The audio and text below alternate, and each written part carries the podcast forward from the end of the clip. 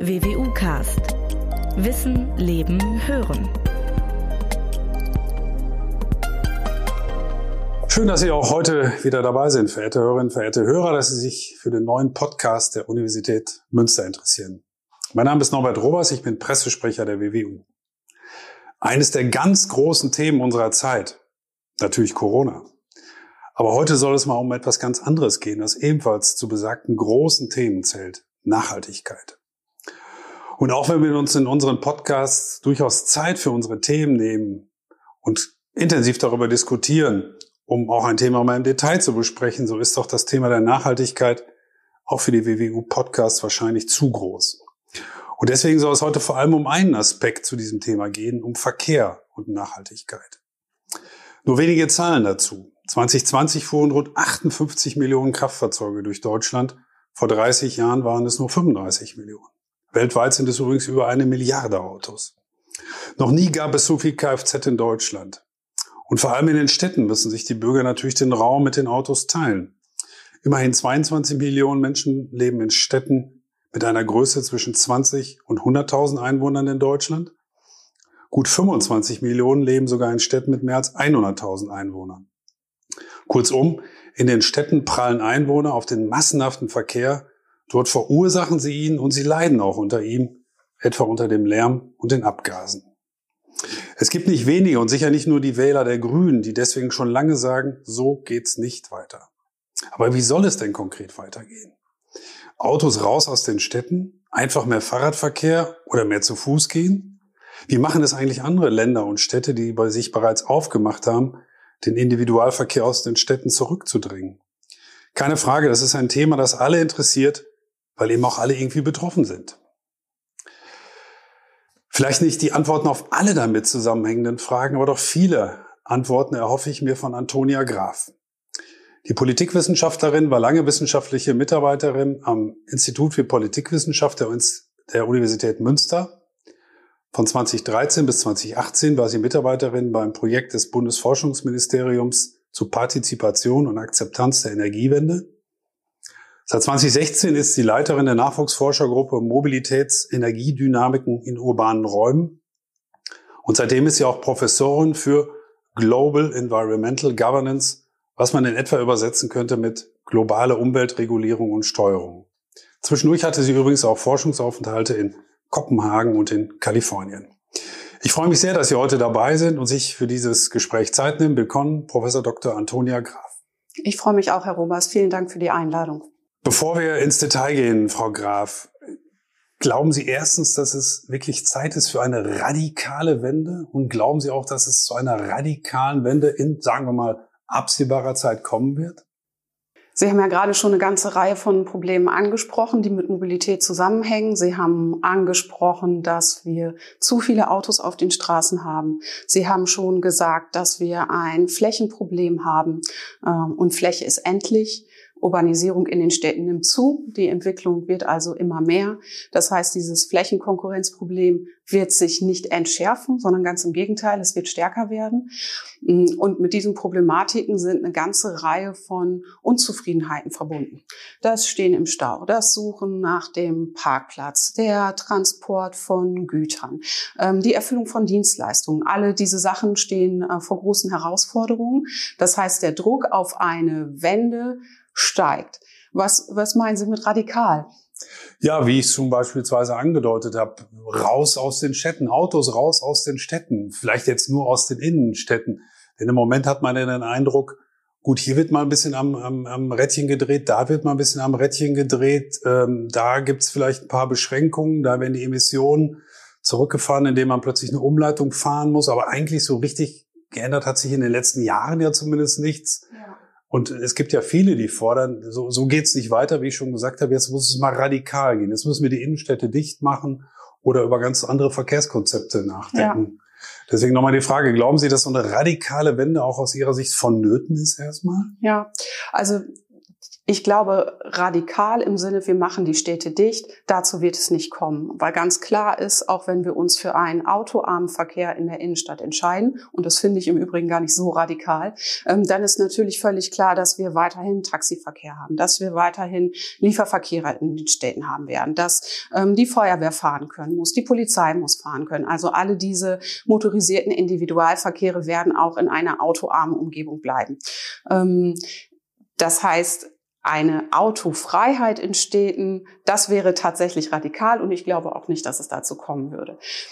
Ob es Not tut, jetzt einen Wandel entsprechend einzuleiten, ist eine Frage, die ich mit Ja beantworten würde, weil wir jetzt noch die Gelegenheit haben, Entwicklung auch zu gestalten und in unserem Sinne zu gestalten. Während, wenn wir abwarten, bis sich die Konflikte verschärfen, bis die Urbanisierung noch mehr zunimmt, dann sind wir in der Lage, wo wir eigentlich nur noch reagieren können. Deswegen wäre es jetzt wünschenswert, darüber nachzudenken, womöglich auch einmal ungewöhnliche Wege zu ähm, bestreiten, damit wir die Synergien, die nachhaltige Mobilitätspolitik hat, ähm, für Städte nutzen können und auch in den Genuss dieser Synergien kommen, die sie wirkt. Sie haben ja schon ein paar Probleme auch angesprochen, beziehungsweise Herausforderungen in diesem Zusammenhang ähm, vielleicht äh, uns bevorsteht. Jetzt könnte man auch vielleicht dagegenhalten, naja, gut, die Probleme gibt's schon länger, aber irgendwie haben wir uns doch immer noch damit ganz gut arrangiert. Der Laden läuft doch in Anführungsstrichen. Was halten Sie von dem Argument? Ja, das ist natürlich ein Argument, das man machen kann. Also klar, wir haben ähm, im Vergleich zu anderen Städten natürlich noch ein nach wie vor reibungslos funktionierendes, mehr oder weniger reibungslos funktionierendes Mobilitätssystem. Ähm, das heißt, wenn man das mit anderen Städten vergleicht, wo zum Beispiel der ähm, Velocopter, also kleine Hubschrauber für die Personenbeförderung, immer mehr zunehmen, weil die Straßen so dicht sind, dass es nicht mehr möglich ist, da Termine wahrzunehmen oder so. Das ist natürlich eine vergleichsweise gute Situation. Ähm, Andererseits gibt es natürlich auch Dinge, die wir hier diskutieren können, wie ähm, die äh, unberechtigte, ungleich verteilte Teilhabe von unterschiedlichen Verkehrsträgern am Verkehr. Die Städte, die überwiegend autogerecht gebaut sind, so dass Fußgängerinnen und Radfahrende das Nachsehen haben und sich hinten anstellen müssen. Ähm, wir haben durch den vermehrten Straßenbau ein hohes Maß an Flächenversiegelung, das dazu beiträgt, beiträgt, dass immer mehr Flächen in den Städten sind, die sich auch unglaublich aufheizen. Das heißt, wenn wir mehrere heißere Sommer kriegen, haben wir keine Schadenplätze mehr, um es äh, so zu sagen. Das heißt, äh, diese Probleme, die damit verbunden sind, könnten wir durch eine nachhaltige Mobilitätspolitik äh, besser auffangen. Und ich sage Mobilitätspolitik im Gegensatz zu äh, Verkehr, weil ich aus politikwissenschaftlicher Perspektive diese beiden Sachen unterscheiden würde. Verkehr ist für mich quasi ein Mittel zum Zweck um die Realisierung von Wegen zu bewerkstelligen. Dann steige ich in einen Verkehrsträger und realisiere meinen Weg. Mobilität hingegen ist viel mehr und kann sich auch auf kognitive Leistungen beziehen beispielsweise. Sie kann sich auch auf die Durchlässigkeit von Schichten beziehen. Ja, eine Mobilität zwischen ähm, unterschiedlichen Schichten kann sie bedeuten. Das Was heißt, meinen Sie Schichten in dem Zusammenhang? Was ja, das bedeuten? Ähm, beispielsweise die Durchlässigkeit von ähm, Bildungssystemen. Ne? Ist, ist ein Mensch mobil zwischen einem vorher niedrigen Einkommen und kann er dann später ein höheres Einkommen durch beispielsweise bessere Ausbildung realisieren? Und diese Dinge hängen natürlich auch mit der Frage zusammen, ob er oder sie einen Ausbildungsplatz wahrnehmen kann. Ob ähm, sich eine Teilzeitstelle immer noch lohnt, wenn dafür erhebliche Kosten für den öffentlichen Personennahverkehr aufgewendet werden müssen. Mhm. Ob ich damit immer noch es lohnt, sich die Kinder in die Kinderbetreuung zu bringen, wenn der Weg so lang ist, weil ich funktional getrennte Lebens- und Arbeitswelten habe. Ist das auch Ihre speziell politikwissenschaftliche Blickweise auf dieses Thema Verkehr, Nachhaltigkeit? Denn Sie sind ja, ich habe es schon gesagt, keine Ingenieurwissenschaftlerin, sind auch keine Verkehrswissenschaftlerin. Mit welchem Blickwinkel, mit welcher Brille schauen Sie auf dieses Thema Verkehr und Nachhaltigkeit? Ja, ich glaube, man kann die politikwissenschaftliche Perspektive am besten umreißen, wenn man sich klar macht, dass Verkehr dann zum Ausdruck der jeweils herrschenden Mobilitätskultur wird. Und zu der gehört eben auch beispielsweise, dass wir ein hohes Maß am motorisierten Individualverkehr haben. Und dann kommt zum Tragen, dass Mobilität eben mehr ist als einfach nur die Realisierung von Wegen und eben auch eine geografische Dimension hat oder eine geistig-intellektuelle Dimension hat. Die Punkte haben Sie in Ihrer Anmoderation auch schon genannt. Ne? Das ist eine hohe Alltagsrelevanz. Und wir haben ja eine infrastrukturelle Verfasstheit, die auch stark über Steuergelder läuft. Das heißt, da ist auch Allgemeinverbindlichkeit von Regulierungen vonnöten. Da kommt die Politikwissenschaft rein. Wir haben die Perspektive auf Steuerung, auf Governance auf unterschiedlichen Ebenen, weil unsere Mobilitätspolitik wird ja nicht nur in NRW gemacht äh, oder in Deutschland, sondern eben auch in Brüssel mhm. ähm, und mit den Sustainable Development Goals auch darüber hinaus. Das heißt, sie findet auf unterschiedlichen Ebenen statt. Wir haben unglaublich komplexe Akteurskonstellationen, die für eine Politikwissenschaftlerin ähm, eine spannende Sache sind. Wir haben klar Kommunen und regionale Akteure drin, aber eben auch Unternehmen. Das Schlagwort die Autolobby ähm, braucht dann nicht weiter erläutert zu werden. Dann haben wir Bürgerinnen, die kräftig mitmischen. Seit Stuttgart 21 kann man sagen, ähm, dass es ein gestiegenes Interesse oder eine gestiegene Wahrnehmung von engagierten Bürgerinnen in diesem Bereich gibt, die das Recht auf Stadtentwicklung mehr oder weniger laut wieder erneut einfordern. Und so kommt eine ganze Reihe von spannenden Feldern ins Blickfeld, wie autonomes Fahren beispielsweise. Wenn man an Verkehr und Nachhaltigkeit denkt, dann denkt man vielleicht der eine oder andere zumindest vor allem darum, es geht darum, die Emissionen zu reduzieren. Aber das ist aus Ihrer Sicht wahrscheinlich zu kurz gedacht, oder? Wo sehen Sie den Zusammenhang zwischen Verkehr und Nachhaltigkeit? Wo sind da die, die Verbindungen? Ja. Also Nachhaltigkeit ist für mich in erster Linie ein Paradigma, mit dem ich mir zeitgenössische Themen erarbeiten kann. Und Mobilitätspolitik ist genauso ein Thema. Und wenn ich da mit Nachhaltigkeit rangehe, dann habe ich ja immer den Dreiklang von wirtschaftlichen Aspekten, ökologischen Aspekten und sozialen Aspekten. Und das Besondere am Bereich Mobilitätspolitik ist, dass dieser Problemstellungen, die da herrschen, so komplex und so vertrackt sind. Das sind natürlich nicht die einzigen vertrackten Probleme, aber hier ist es besonders evident dass ich nur mit einer Zusammenschau von diesen drei Aspekten Ökologie, Soziales und wirtschaftliche Aspekte wirklich relevante Fragestellungen aufwerfen kann. Und da kommt für mich genau das rein, was Sie gerade gesagt haben. Es geht nicht nur um die Reduktion von Emissionen, sondern es geht darum, dass wir die Synergien, die nachhaltige Mobilitätspolitik mit den Fragen eines in Anführungsstrichen guten Lebens hat, realisieren können, indem wir die entsprechend umsetzen. Sehen Sie dafür denn in deutschen Kommunen, in deutschen Ländern, in, im Bund oder auch sonst wo, sehen Sie Ansätze? Denn das ist ja schon ein, ein Riesenthema. Man hat manchmal den Eindruck, es ist ja schon schwierig genug, eine City-Maut zu erheben, während Ihr Thema, Ihre Dimensionen ja noch viel umfassender sind und vielleicht die, die, die Feststellung provozieren, nee, jetzt, das, das Rad wird zu groß. Vielleicht sollten wir erstmal klein anfangen. Oder würden Sie sagen, nein, das Rad muss so groß gedacht werden, damit es richtig gedacht wird? Ich würde gar nicht sagen, dass das Rad unbedingt groß gedacht werden muss. Ähm, das Rad muss nur ganzheitlich und integriert gedacht werden. Ein Projekt, das kosteneffizient ist, reicht eben nicht, um nachhaltig zu sein. Man muss eben auch die soziale Seite und die ökologische Seite in gleicher Weise mit bedenken und kann dabei zum Beispiel die soziale Seite von Nachhaltigkeit mit Umweltgerechtigkeit operationalisieren. Und man kann die ökologische Seite von Nachhaltigkeit mit einem tatsächlichen, von mir aus auch messbaren ökologischen Effekt ähm, in Anschlag bringen. Und in dieser Zusammenschau würde ich nicht sagen, dass das Grad unbedingt größer wird, sondern dass man ähm, viel mehr in die Tiefe geht als in die Breite. Sehen Sie denn dafür Ansätze in der deutschen Politik? Die überblicken Sie wahrscheinlich mit am besten. Oder haben Sie, oder könnte ich jetzt auch sagen, na ja, das ist ein Konstrukt, das sich eine Wissenschaftlerin ausgedacht hat. In der Realität passiert in der Politik aber nichts in der Hinsicht. Hm. Da gibt es eine einerseits, andererseits Antwort drauf. Also einerseits ist es so, dass wir ähm, gerade auf städtischer Ebene eine ganze Reihe von sehr ehrgeizigen Projekten und Initiativen sehen. Ähm, nicht zuletzt deswegen eben, weil Bürgerinnen sagen, wir wollen Teil von integrierter Stadtentwicklung sein und nachhaltige Mobilitätskonzepte einfordern. Da sehen wir Dinge wie ähm, Parkplätze, die in Multifunktionsflächen umgewandelt werden. Was sie dann bekommen, ist ähm, mehr zu Fuß gehende. Sie haben wieder Schatten in der Gegend, die Aufenthaltsqualität steigt es können wieder mehr Leute dort zu Fuß gehen und Fahrrad fahren.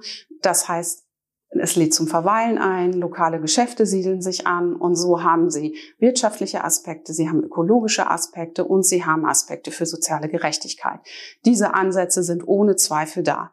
Was dann auch kommt, ist, die Luft wird besser und hier kommen halt auch Fragestellungen von grüner Gentrifizierung rein, die man, wo man dann gucken muss, ähm, wie können wir verhindern, dass in besonders lebenswerten Städten die Mieten allzu hoch werden. Ne? Da haben Sie wieder die soziale Seite von Nachhaltigkeit drin, mhm. die auch mit Mobilität verknüpft ist in diesem Punkt. Und dann würde ich sagen, ist es ein großes Interesse, dass Bürgerinnen entsprechend mitentscheiden können und gucken können, wie wollen sie denn Flächen zum Beispiel gestaltet haben. Das ist die einerseits Antwort. Andererseits haben Sie gerade auch schon kurz gesagt, das Verkehrsaufkommen nimmt nach wie vor zu. Es ist erwartbar, dass der Personenverkehr nach wie vor ansteigt. Wir sehen gerade durch Corona einen unglaublichen Anstieg im Lieferverkehr. Das Güteraufkommen wird nach wie vor steigen. Die Neuzulassungen steigen auch an. Sie hatten sogar noch eine höhere Zahl von PKWs rausgesucht, als ich sie habe. Ich habe nur 43. Sie haben jetzt 56. Ich habe mal richtig nachgezählt. Sie haben, danke, Herr Rübers. Das ist gut. Also da ähm, ist immer noch eine Steigerung drin. Es fließt immer noch ganz, ganz viel Geld aus dem Bundesverkehrswegeplan in die Straße, fast die Hälfte. Und dann gibt es eine ganze Reihe von Subventionen, die jetzt nicht im Verdacht stehen, eine nachhaltige Mobilitätswende zu veranstalten. Kurzum, es läuft aus Ihrer Sicht in die falsche Richtung? Naja, wenn wir ähm, Kerosin nach wie vor zu wenig oder nicht besteuern, wenn wir Pendlerinnenpauschale nach wie vor in dieser Weise machen, Dienstwagenprivileg haben, dann würde ich sagen, dass die positiven Aspekte tatsächlich auf lokaler und regionaler Ebene überwiegen, dass da viel Enthusiasmus ist, dass da ganz viel Ehrenamt ist, erstaunliches Ehrenamt, wo Leute sich ganz doll einsetzen, dass sich die nachhaltige Mobilitätstransformation jetzt auf Ebene der Länder und der des Bundes weniger abzeichnet. Hm. Das wollte ich sowieso fragen. Kann es eigentlich für so etwas, auch wenn wir jetzt sehr holzschnittartig, ähm, oder ich zumindest sehr holzschnittartig vielleicht frage, ähm, kann es überhaupt die eine Lösung geben für Verkehr und Nachhaltigkeit oder muss das ohnehin eher auf Länderebene, vielleicht sogar auf kommunaler entschieden werden, wie man was wie in der Kommune oder in dem Land jeweils regelt? Denn natürlich sieht es in Mecklenburg-Vorpommern anders aus als im Ruhrgebiet beispielsweise. Oder muss es doch tatsächlich eine bundeseinheitliche, wie auch immer, Lösung oder Vorgabe geben? Ich glaube, es braucht beides. Also ich glaube, es gibt auf eben, es muss auf Ebene des Bundes ähm, und auf nationalstaatlicher Ebene ähm, eine Strategie geben und die Bereitstellung von Know-how, die es ermöglicht macht, die heterogenen umwelträumlichen Bedingungen, die Sie jetzt gerade angesprochen haben, die natürlich auch noch mit ökonomischen Bedingungen und anderen Faktoren einhergehen, die Städte eben zu ganz unterschiedlichen Akteuren machen, die es ihnen ermöglicht, Orientierung zu bekommen. Das ist was, was der Bund leisten muss. Beispielsweise, indem er durch eine Reform der Straßenverkehrsordnung es möglich macht, verkehrsberuhigte Zonen eher einzurichten. Oder ähm, indem wir durch eine Reform des Personenbeförderungsgesetzes es hinbekommen, dass wir mehr On-Demand-Systeme fahren lassen können. Also kleinere Wagen, die keine festen Fahrpläne haben, die man rufen kann, wenn man sie braucht. So für solche Lösungen, da würde ich den Bund sehen. Auf der anderen Seite haben sie natürlich recht. Stuttgart braucht ganz andere Sachen als Bremen. Das ähm, ist nicht nur in der Größe unterschiedlich, sondern auch im Hinblick auf die Industrie, die dort angesiedelt ist, auf die regionale Einbindung. All diese Dinge führen dazu, dass man quasi auf die Stadt maßgeschneiderte äh, Lösungen braucht. Und gerade Städte wie ähm, Bremen und Stuttgart ähm, haben, nehmen sich des Themas sehr an. Also Sie sagen, Frau Graf, dass das beides gemacht werden muss. Es muss auf kommunaler Ebene was passieren, aber auch auf Bundesebene. Ich will mal auf einen anderen Aspekt hinaus. Wie viel Zwang muss eigentlich dabei sein von politischer Seite und wie viel Freiwilligkeit wäre irgendwie sinnvoller? Denn man fragt sich ja manchmal, naja, da muss es jetzt Vorgaben geben, da muss es Erlässe geben, da muss es Verordnungen geben, sonst wird das nichts. Das hat jetzt nicht nur mit Verkehr und Nachhaltigkeit zu tun, sondern auch. Wie würden Sie das in diesem Segment Verkehr und Nachhaltigkeit einschätzen? Wie viel Zwang ist möglicherweise mittlerweile sogar nötig?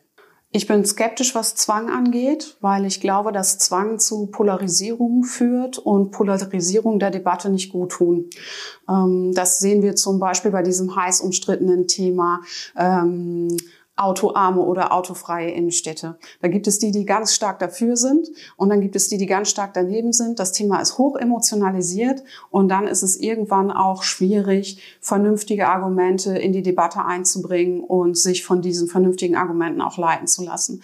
Deswegen bin ich, was Zwang angeht, skeptisch. Das heißt aber nicht, dass ich mir nicht eine gut ausgewogene Push- und Pull-Policy vor stellen könnte. Ne? Also auf der einen Seite mit Incentives zu arbeiten, ähm, die es attraktiv machen, das Auto stehen zu lassen und auf andere Verkehrsträger umzusteigen. Also Anreizsysteme praktisch. Genau, Anreizsysteme. Und die können von mir aus auch gerne so weit gehen, dass das Autofahren unbequemer gemacht wird, indem man zum Beispiel die tatsächlichen Kosten, die durchs Autofahren anfallen, auch in Anschlag bringt. Ne? Wir haben eine unglaubliche Steigerung bei den Tickets für den öffentlichen Personennahverkehr, während das ähm, Autofahren vergleichsweise weniger teurer geworden ist. Und solange das Verhältnis mit den Kosten, um nur ein Beispiel zu nennen, so bleibt, ist der Umstieg auf den öffentlichen Personennahverkehr und den Umweltverbund, also ÖPNV plus Fahrradverkehr ähm, und zu Fußgehende, natürlich nicht besonders attraktiv.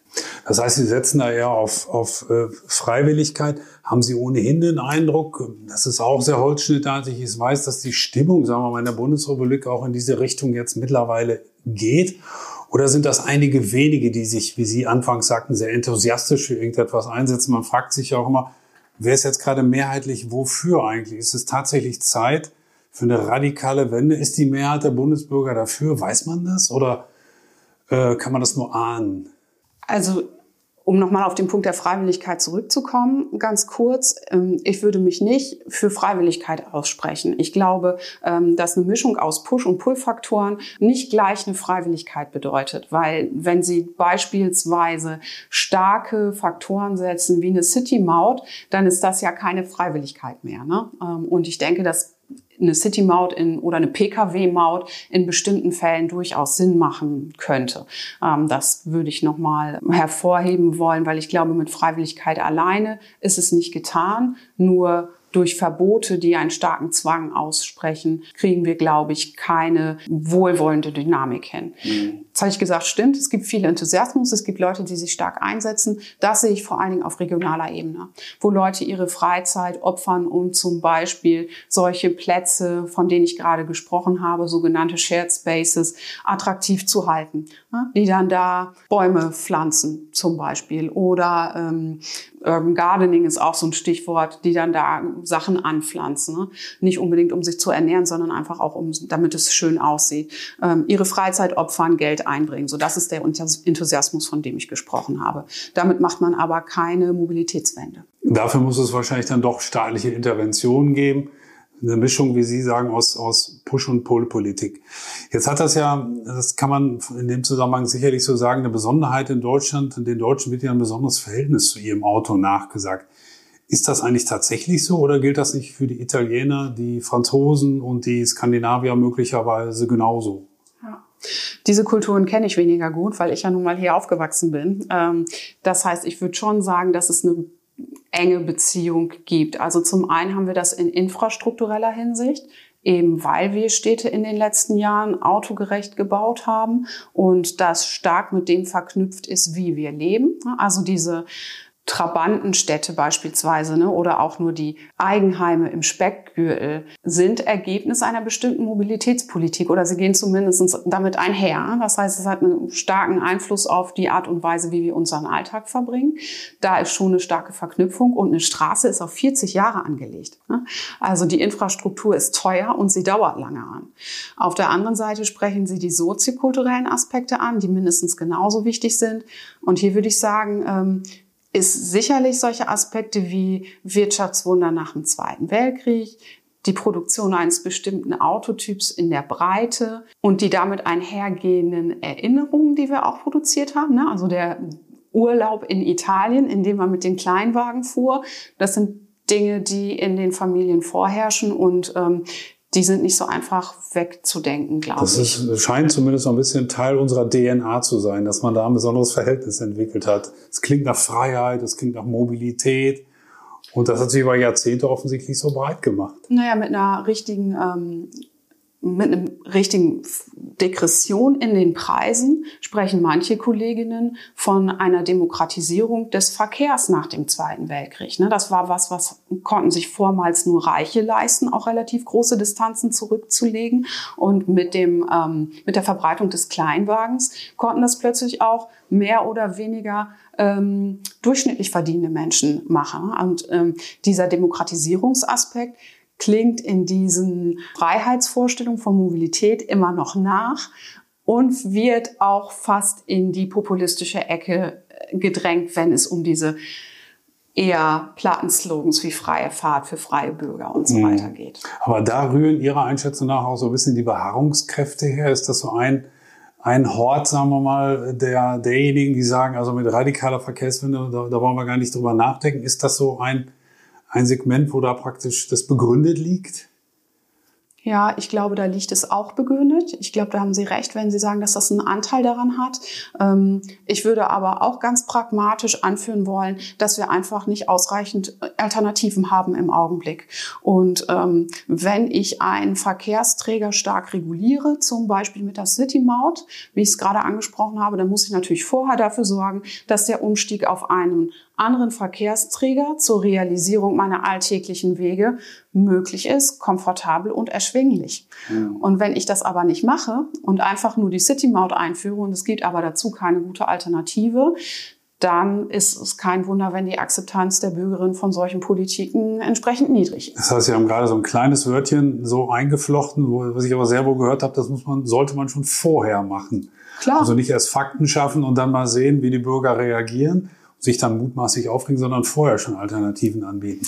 Naja, deswegen ähm, macht man ja Mobilitätskonzepte ne, und entwickelt Strategien, damit solche Sachen möglichst im Vorfeld bedacht und gar nicht und es gar nicht erst dazu kommt, dass ähm, be be bestimmte Menschen ihre Wege nicht mehr so realisieren können, wie sie es wollen. Und so hat man es zum Beispiel in London gemacht. Ne? Da hat man massiv in die Busflotte investiert, ähm, hat Hybridbusse ähm, an den Start gebracht, von denen kann man wiederum halten, was man möchte. Auch das ist natürlich nicht unumstritten, hat die City Maut eingeführt und die Leute, die dann nicht mehr mit dem Auto durch die Stadt fahren wollten, konnten dann entsprechend auf den Bus umsteigen, wo es eine begleitende Kampagne zugegeben hat, wo man irgendwie nochmal auf die Sauberkeit der Busse auch geschaut hat, um daraus ein gutes Verkehrsmittel zu machen. Und um auf einen Aspekt, den Sie eingangs äh, erwähnt haben, zurückzukommen, da sehen Sie jetzt aber keine soziale Schere, denn man könnte ja sagen, eine City-Maut für den Reichen ist das ja gar kein Problem.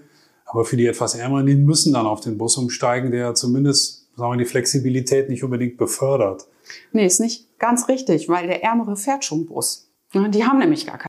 Aber es kann ja auch den einen oder anderen geben, der sagt, jetzt kann ich es mir nicht mehr leisten, ja. mit dem Auto in die Stadt zu fahren. Ja. Während der Reiche sagt, ich kann es mir immer ja, leisten. Das stimmt. Mit so, äh, mit so Instrumenten wie der ähm, äh, City-Maut oder alternierenden Kennzeichen ähm, oder auch Mitfahrzwängen. Also wenn Sie sagen, es dürfen nur noch Autos, wie, ähm, die mit zwei Leuten besetzt sind in die Stadt oder ähm, von mir aus auch mit vier Leuten in die Stadt, dann äh, entwickeln sich ganz schnell neue Dienstleistungen, wie zum Beispiel Mitfahrer, ne? die, die sie dann einladen können, damit sie, äh, die fahren dann mit dem Bus nach Hause, keine Ahnung, ähm, damit sie ihr Auto vollkriegen. Ne? Solche Sachen gehen dann äh, miteinander einher. Der Punkt, auf den ich hinweisen wollte, ist, dass das Mobilitätssystem ja nicht plötzlich durch eine City-Maut ungerecht wird, sondern das Mobilitätssystem, wie wir es jetzt haben, ist schon nicht gerecht. Ne? Und wir haben tatsächlich den höchsten ähm, Anteil von motorisierten Individualverkehr in den ähm, gut verdienenden Einkaufsschichten, ähm, Einkommensschichten. Das ist ja auch wenig überraschend, dass die Leute, die viel Geld haben, entsprechend ähm, viele Autos auch fahren. Mhm. Das heißt umgekehrt aber auch, dass eine Investition in den Umweltverbund immer auch eine Investition in weniger gut verdienende Schichten ist. Mhm. Das heißt, wenn wir uns auf den Weg machen, ähm, nachhaltige Mobilität anzugehen, gehen wir damit gleichermaßen auch soziale Gerechtigkeitsthemen an. Wo sehen Sie in diesem Zusammenhang das Verhältnis zwischen Staat und Bürger? Müssen die Bürger das einfach einfordern, weil sie sagen, wie ich es in meiner Anmoderation gesagt habe, so geht's nicht weiter? Oder sehen Sie eher den Staat in der Pflicht, der die Rolle des Aktiven übernehmen muss und sagen muss, so geht's nicht weiter. Wir machen jetzt mal Vorschläge. Wir machen von mir aus keine Verbote, aber Vorschläge. Von wem müsste da die Initiative ausgehen? Oder kann man das gar nicht unterscheiden und sagen, nein, eigentlich von beiden? Hm. Ich würde sagen, es muss von beiden erfolgen. Ähm, und es erfolgt ja auch zumindest von den Bürgerinnen in ganz erheblichem Maße. Also auch das kann man aus Forschungsperspektive nicht über einen Kamm scheren. Da muss man vorsichtig sein, wenn man sagt, das Engagement der Bürgerinnen in diesem Mobilitätsbereich sei, wer weiß wie gestiegen, weil wir auf der anderen Seite auch ähm, Partizipationsangebote beispielsweise von Kommunen haben, die nicht gut laufen, die nicht nachgefragt werden.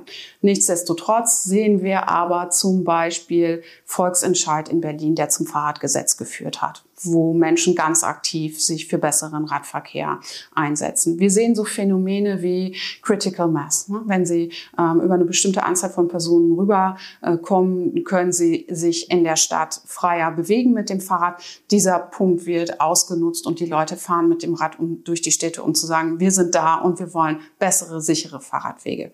Es gibt davon Ableger, die heißen Critical Mass. Da wird der Punkt stark gemacht, dass Kinder sicher im Straßenverkehr sind sein sollen. Dass wir im Augenblick zu wenig Platz haben für Kinderwagen, für Rollstühle, für Rollatoren, ähm, weil der Flächenbedarf des Autos einfach enorm ist. Das heißt, da wird ganz viel eingefordert ähm, und diese Einforderung ist mehr oder weniger stark ähm, institutionalisiert und führt dementsprechend auch ähm, zu mehr oder weniger starken Einfluss auf die Gesetzgebung.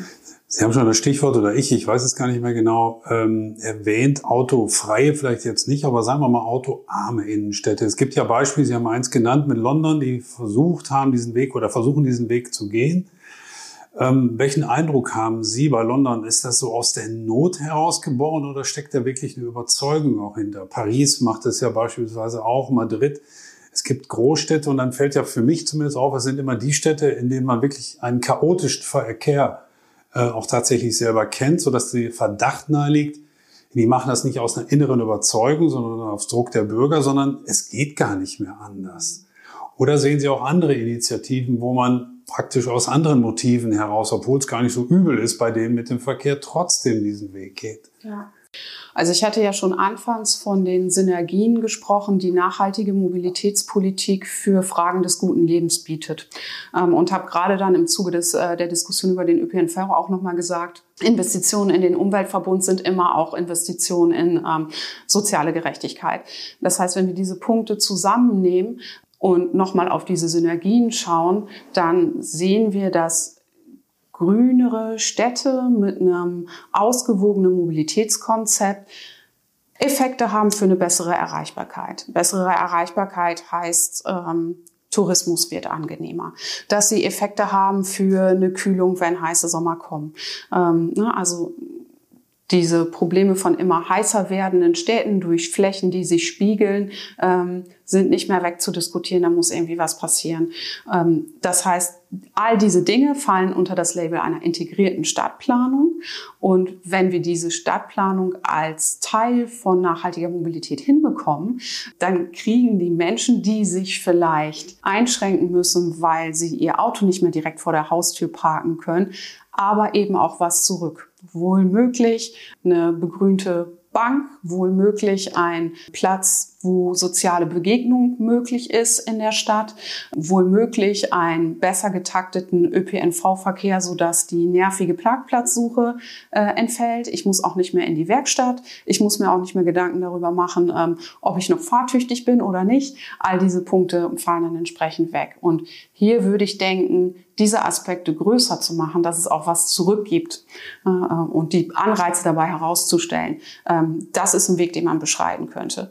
Und ja, in anderen Städten wird das teilweise schon ähm, praktiziert. Sie haben jetzt gerade auch Madrid gesagt. Ich glaube, in Madrid ist es sogar schon wieder kassiert worden und die Regeln haben sich schon wieder geändert, ähm, weil es da einen Wechsel in der, im, im Bürgermeisteramt gab.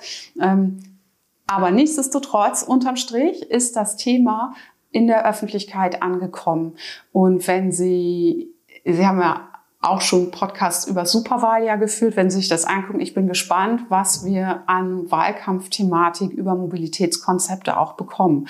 Eben weil das, was man von Mobilitätskonzepten für Stadtentwicklung bekommen kann, so gute positive Effekte haben kann. Was man bisher bei Ihnen sicherlich auch schon raushören konnte, Frau Graf, ist, dass es tatsächlich so ein Verkehrskonzept, Mobilitätskonzept sehr, sehr viele Aspekte beinhaltet. Die wir vielleicht noch einen weiteren, möglicherweise haben Sie aber schon angesprochen, noch hinzufügen. Muss man bei all dem eigentlich auch die unterschiedlichen Mobilitätsberechtigungen äh, berücksichtigen? Es gibt ja, sagen wir mal, sowas wie Freizeitmobilität. Es gibt aber auch eine Vielzahl an Dienstreisen oder an Dienstleistungen, die mit Mobilität zusammenhängt. Das muss man möglicherweise alles voneinander unterscheiden. Und da könnte ich mir vorstellen, das wird so ein komplexes, zusammenhängendes System. Blickt da überhaupt noch einer durch? Oder wäre das eher ein Argument, wo Sie sagen, naja, man muss irgendwann mal anfangen. Natürlich entwickelt sich das dann irgendwie und es ist ja nicht von, von Anfang an alles perfekt. Oder würden Sie sagen, nee, das ist tatsächlich sehr komplex. Oh, ob wir das so hinkriegen? Also ich würde jetzt nicht damit anfangen oder nicht dazu raten, damit anzufangen, ähm, sich subjektiv empfundene Bedürfnisse, was die Realisierung von Wegen angeht, klassifizieren zu wollen und davon abhängig zu machen, wer die noch weiter haben darf und wer nicht. Ne? Also ähm, wenn jemand es als sein Hobby ansieht, ähm, mit einem dicken Auto durch die Gegend zu fahren und das macht den oder diejenige glücklich, ähm, dann will ich nicht diejenige sein, die sagt, das darfst du nicht oder so. Ich glaube, das bringt, äh, das bringt uns nicht äh, besonders stark weiter. Was wir stattdessen machen können, ist, glaube ich, Erfahrungsräume zu schaffen, in denen Menschen die positiven Dinge, die mit Mobilität einhergehen können, einmal angucken können, einmal ausprobieren können, wo sie die Gelegenheit haben, Dinge, die sie vielleicht sonst noch nie gemacht haben, einmal zu machen und dann entsprechend ihre Konsequenzen daraus zu ziehen. Und ähm, diese Dinge wiegen das, glaube ich, auf. So dass man das Positive erkennt und dann eh möglicherweise so über die Zeit hinweg dann auch tatsächlich auf diese Linie einschwenkt. Das ist ja so grundsätzlich auch, glaube ich, wenn ich Sie richtig verstanden habe, so Ihre, Ihre Einstellung, weniger mit Verboten zu agieren, sondern eher tatsächlich mit, mit attraktiven Alternativangeboten. Ich würde argumentieren wollen, dass man die Verbote mit attraktiven Alternativen einhergehen lassen muss. Ich mhm. glaube, dass es nur mit attraktiven Angeboten alleine auch nicht funktioniert. Ich will darauf hinaus, dass wenn wir solche ähm, Debatten führen wie ähm, ist Autofahren jetzt noch möglich oder ist das gut und darf man das noch oder so, das führt uns vom Ziel der integrierten Stadtplanung zu weit weg. Ich glaube, das ist vergebliche Liebesmüh. Ich würde stattdessen die Aufmerksamkeit lieber darauf lenken, was wir an Dingen erreichen können, anstatt mich in so Debatten, die sehr subjektiv sind, ähm, zu verlieren. Mhm. Zumal diese Debatten immer noch das Auto auf, als Norm setzen. Ne? Das dieses Abarbeiten am Auto ähm, bringt uns in diesem Punkt, glaube ich, nicht so viel weiter. Hm. Wenn ich jetzt einen Podcast machen würde zum gleichen Thema mit dem ADAC, dann könnten wir uns ungefähr wahrscheinlich beide vorstellen, in welche Richtung das geht, zumindest äh, des Gesprächspartners. Ich könnte mir auch vorstellen, dass das so laufen würde, wenn ich hier jetzt sitzen würde mit dem ähm, Bund der deutschen Industrie beispielsweise. Denn das ist ja auch ein häufig genanntes, ich will es gar nicht Gegenargument nennen, sondern eher ein Argument, wir müssen auch aufpassen, dass wir den Wirtschaftsstandort, der sehr stark auf Mobilität angewiesen ist, ähm, das gilt aber auch für andere europäische Länder logischerweise, ähm, sagen wir nicht kaputt machen in Anführungsstrichen. Ist das ein nachvollziehbares Argument und wie kann man dem auch begegnen? Wie kann man denen entgegenkommen? Ja, es ist ein nachvollziehbares Argument. Ähm, weil tatsächlich eine ganze Reihe von Jobs zum Beispiel an der Automobilindustrie hängen. Man sagt so rund 800.000. Ähm, die Automobilindustrie selbst rechnet dann gerne die Zulieferer noch dazu. Korrekterweise werden sie dann eigentlich doppelt gezählt, aber nun gut, also nochmal 300.000 obendrauf. Das sind natürlich eine ganze Reihe von Leuten. Jetzt habe ich heute Morgen, glaube ich, noch im Radio gehört, als es die, um die Impfung von Lehrern ging, dass wir rund 500.000 Lehrer und Menschen haben, die in äh, Kitas und so weiter arbeiten. Also gut. Im Gesundheitssystem arbeiten 5,6 Millionen. Also ja, das ist ein Thema für die Industrie und es hat auch was mit dem Wirtschaftsstandort zu tun. Ähm, aber es ist ein Sektor, der wie jeder andere auch der Transformation hin zu Nachhaltigkeit unterworfen ist. Ähm, und nur weil da Jobs sind, ist das kein Grund, keine nachhaltige Politik zu machen. Wobei es ja nicht nur die Jobs in der Autosindustrie betrifft, sondern auch den Bäckermeister, der morgens seine Brötchen ausfahren muss und den Klempner, der von Kunde zu Kunde ja. fahren muss. Das ja. Vermute ich mal, wollen Sie jetzt nicht beschränken oder abstellen oder wie auch immer, oder? Das will ich nicht beschränken und abstellen. Das ist ein Punkt, den wir schon unter dem, was kann der Bund tun, kurz hatten. Also hier wären so Sachen wie On-Demand-Systeme eine große Erleichterung. Also Mobilität, die ich buchen kann, wenn ich sie brauche und die durch den gesetzlichen Rahmen leichter möglich wird. Das ist ein Grund. Dann haben wir natürlich den Bereich des Lastenverkehrs mit dem Rad, wo sich im Moment unglaublich viel tut, weil immer mehr verlagert wird auf das Fahrrad und Leute damit auch durchaus positive Erfahrungen machen. Das heißt natürlich nicht, dass wir nicht bei schwerem Gerät, vielen Leuten und so weiter nicht auch immer noch Bullis haben müssen. Dagegen spricht ja aber auch nichts. Ne? Also ähm, zum einen wäre es möglich, diese Autos dann zu elektrifizieren. Das wäre nochmal ein Aspekt. Ähm, und zum anderen ähm, wäre, wenn alle anderen dann nicht fahren, diese Form des Verkehrs dann ja auch kein Problem mehr. Also ich denke, dass da noch eine ganze Reihe von Sachen möglich ist. Niemand will dem der Bäckerin morgens nicht möglich machen, ihre Brötchen zu bringen. Ganz im Gegenteil, dann können wir ja keine Brötchen mehr essen. Genau, davon hätten wir alle nichts. Wenn, wenn man den einen oder anderen fragt nach dem Zusammenhang zwischen Verkehr, Nachhaltigkeit und so weiter, dann wird es bestimmt viele geben, die sagen, gut, dann elektrifizieren wir alle Autos und gut ist. Hm. Ist das ein entscheidender Schritt auf dem Weg zu einer, wie Sie sagen, integrierten Verkehrs-, Mobilitätspolitik, Stadtplanung und so weiter? Oder ist es eben nur einer von ganz vielen Schritten? Ich würde sagen, es ist einer von ganz vielen Schritten. Sie haben ja ähm, mittlerweile glaube ich, jeder vierte E-Wagen wird als Elektrowagen geführt bei den Neuzulassungen. Und das wird durch die positive Preisentwicklung in den nächsten Jahren sicherlich auch noch mehr werden. Wir haben ja seit 2015 das Elektromobilitätsgesetz, die eine Privilegierung von E-Autos auch vorsieht und durch zusätzliche Förderung von Elektrifizierung von Flotten, zum Beispiel für gewerbliche Sachen, das, was wir gerade drüber gesprochen haben, ähm, wird sich da auch noch mehr tun, plus Ausbau der Ladeinfrastruktur. Nichtsdestotrotz würde ich sagen, es ist nur ein kleiner Schritt, weil zum einen diese Zahlen von jeder vierte Neuwagen die Hybridautos mit drin haben und bei Hybridautos muss man wirklich gucken, wie ist das Kosten-Nutzen-Verhältnis. Die sind unglaublich schwer, die haben die Batterie und den Motor. Das heißt, sie sind energieintensiv. Elektrifizierung macht darüber hinaus nur Sinn, wenn wir tatsächlich von den fossilen Stoffen wegkommen. Die machen aber noch im Moment 50 Prozent unserer Energie aus. Das heißt, da ist das Verhältnis noch nicht so, als dass man sagen würde, Elektroauto gleich grüne Energie. Das funktioniert nicht.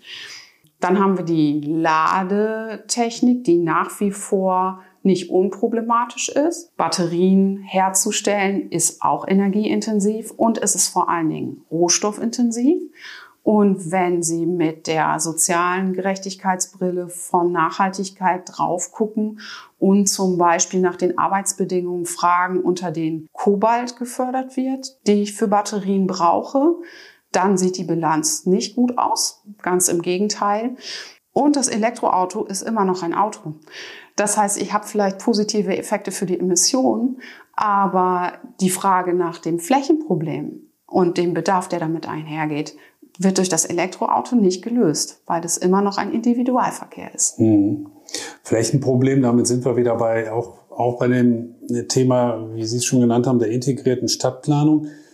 Gehört da für Sie auch so dieser Aspekt oder Idee dazu, dass man Städtebau und Städteplanung auch ganz neu, möglicherweise so ein bisschen teilen, neu denken muss? Ich will mal so ein Schlagwort einbringen, wie zum Beispiel Städte der kurzen Wege. Also, dass man beispielsweise Arbeitsplätze möglichst nah ranrückt, dass man das versucht zusammenzuführen, dass also man zumindest versucht, einen Teil der langen Wege oder der mittleren Wege schlicht und einfach zu vermeiden. Kann man sowas mitdenken? Muss man sowas mitdenken? Und wer denkt sowas schon mit möglicherweise sogar? Ja, also ich glaube, dass integrierte Stadtplanung ähm, ein Punkt ist, der dabei ganz wichtig ist und auch immer wichtiger wird. Ähm, diese Dinge werden auch zunehmend mitgedacht. Das fällt unter das Schlagwort der ähm, funktionalen räumlichen Trennung. Und hier können wir natürlich durch kurze Wege mehr machen. Und das wird ja auch schon gemacht. Ne? Also Groningen hat sich zum Beispiel vorgenommen, in Zukunft nur noch Schulen zu bauen, wenn auch Kindertagesstätten dabei sind, so dass man nicht an zwei unterschiedliche Orte damit fahren muss. Wir haben durch die Corona-Pandemie ähm, gelernt, dass manche Dienstreise ersetzt werden kann durch eine Videokonferenz. Sicherlich nicht alle, ähm, aber zum Teil. Ähm, wir haben gelernt, dass es im Homeoffice ein bisschen braucht, bis man arbeiten kann, äh, dass es auch von vielen Faktoren abhängt, zum Beispiel von den Möglichkeiten der Kinderbetreuung, dass es grundsätzlich aber leichter ist, als wir gedacht hätten, noch vor einem Jahr womöglich. Das heißt, ähm, hier sind positive Effekte zu erwarten. Hm. Inwieweit spielt auch die Digitalisierung, das ist ja eines der weiteren Megathemen dieser, dieser Zeit, auch spielt die fortschreitende Digitalisierung in diesem Prozess auch eine wesentliche Rolle. Ist das jetzt schon ein Treiber dieses Fortschritts, wie Sie sich ihn vorstellen, oder könnte Digitalisierung noch viel mehr leisten? Also was bei Digitalisierung sofort kommt, ist ja automatisiertes Fahren, ähm, das ja in unterschiedlichen Klassen eingeteilt ist. Ähm, und ich glaube, dass wir in den unteren Klassen eine Automatisierungseffekte, die durch Digitalisierung möglich werden, ähm, zum einen schon benutzen und auch in Zukunft vermehrt benutzen können. Vorausgesetzt, wir haben die Chips dafür, ähm, weil anscheinend nicht genügend Halbleiter da sind, um die große Nachfrage zu befriedigen, die nach solchen, ähm, die in solchen Digitalisierungsprozessen notwendig sind. Sollten wir die haben und diese Entwicklung entsprechend weitergeht, dann sind hier noch Innovation zu erwarten, auch in gar nicht so ferner Zeit. Und klar, Fragen des einheitlichen Ticketings für unterschiedliche Verkehrsträger, eine gute Ampelschaltung in der Stadt, die es ermöglicht, dass man möglichst wenig anfahren muss, die es aber auch möglich macht, mit dem Fahrrad so durchzurollen, damit ich nicht ständig anhalten muss. Das Nutzen von Sharing-Angeboten ist in der Regel mit, geht mit digitalen Diensten einher. Klar, auch da ist noch viel möglich und viele dieser Daten können als Open Data für die Allgemeinheit genutzt werden. Auch da ist ein positiver Effekt denkbar. Natürlich haben Sie auf der anderen Seite Fragen wie, ähm, wie belastbar ist ähm, die digitale Struktur. Ne? Was, was machen wir, wenn das Internet aus irgendwelchen Gründen gerade mal nicht verbinden kann? Was mit den Leuten, die von Digitalisierung ausgeschlossen sind? Unglücklicherweise sind die, die sich nicht so gut alleine bewegen können, die also auf Hilfe angewiesen sind für die Realisierung ihrer Wege, häufig die, die auch mit Digitalität nicht so viel anfangen können, also ganz junge und häufig ganz alte oder andere Menschen mit Beeinträchtigung. Das heißt, hier ist die Frage, wenn wir es alles digitalisieren, was machen dann die, die's, äh, die daran nicht teilhaben können? Und sie haben auch hier die Gefahr eines, eines Rebounds-Effekts. Ne? Also genauso wie wir das durch, äh, wie wir Effizienzsteigerungen im Fahrzeugbau durch immer schwerere Technik konterkariert kriegen, haben Sie natürlich auch hier den Punkt, dass wenn alles digital ist, braucht es auch immer irgendwie Strom und Strom muss dann entsprechend produziert und aufbereitet werden. Hier brauchen Sie Chips, die wiederum ressourcenintensiv sind und so. Das heißt, man muss ganz genau hingucken, in welcher Nachhaltigkeitsdimension, ökologisch, sozial, wirtschaftlich, wir dann tatsächlich die guten Effekte haben. Ich glaube, wenn man das alles zusammenfasst, dann, dann, dann merkt man tatsächlich spätestens jetzt, wie viele Aspekte das umfasst, wie wie komplex das ist, tatsächlich zu einem solchen großen Wandel zu kommen. Aber wenn ich Sie so, Ihnen so zuhöre, dann habe ich zumindest den Eindruck, daran sollte man zumindest nicht verzweifeln und sagen, das kriegen wir nie hin, sondern man sollte sich auf den Weg machen, oder?